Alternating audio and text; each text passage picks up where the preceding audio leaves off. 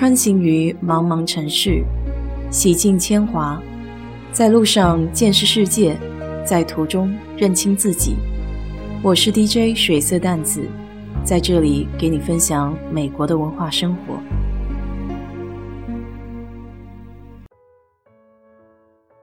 上个周末连看了五部漫威电影，从美国队长到复仇者联盟，总算从一个漫威英雄盲。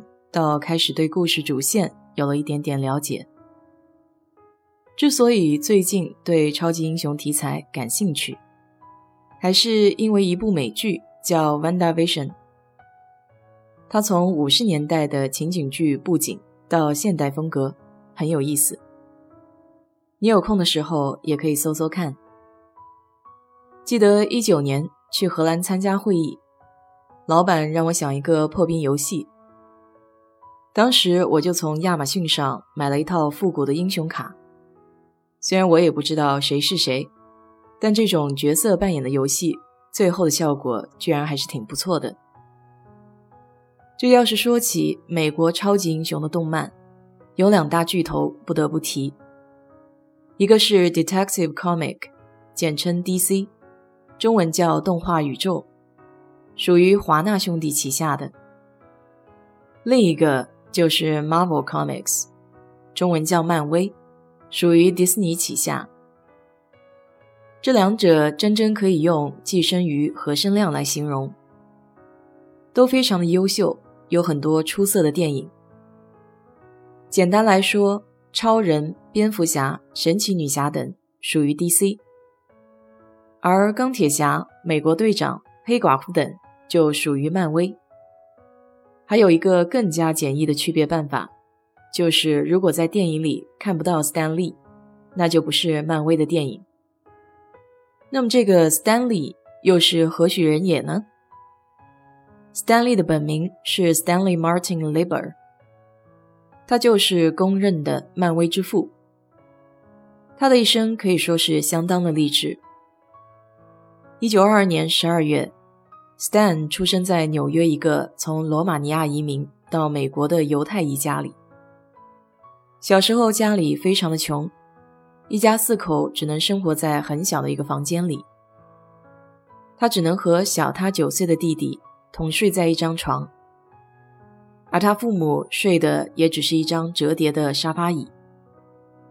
Stan 曾经在自传里说过，印象里母亲大多数时间。都待在厨房或者打扫简陋的房间。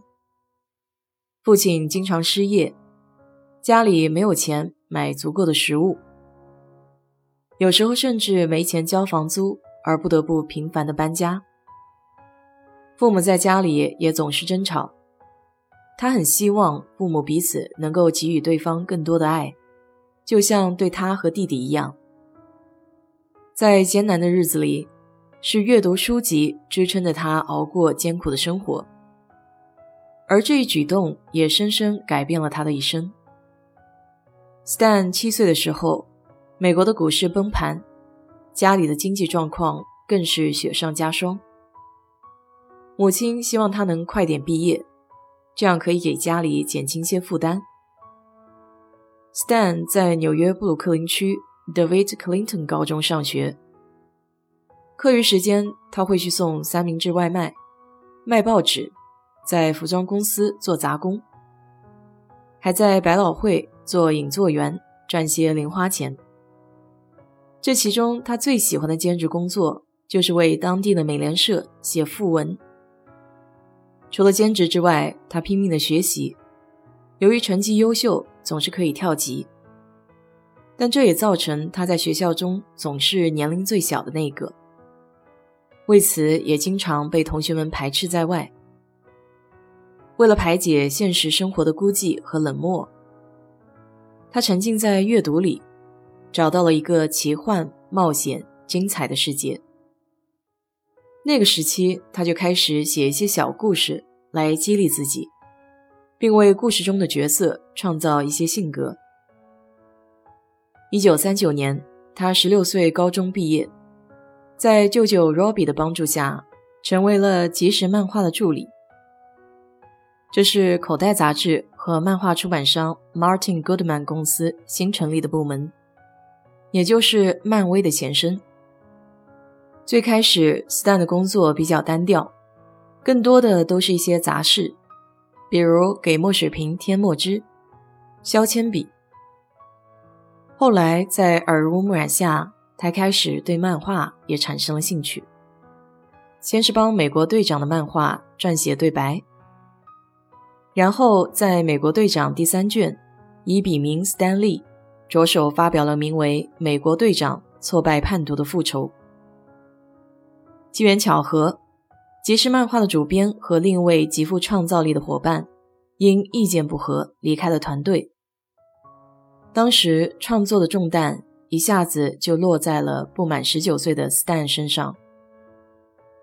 不久之后的一九四二年，Stan 应征进入了美国陆军，成为了一名在本土服役的陆军通信兵。他的主要工作就是编手册、做幻灯片。还有写标语，偶尔也会画一点卡通。他笑称自己的兵种是剧作者，这在美国陆军中只有九个人能拥有这样的头衔。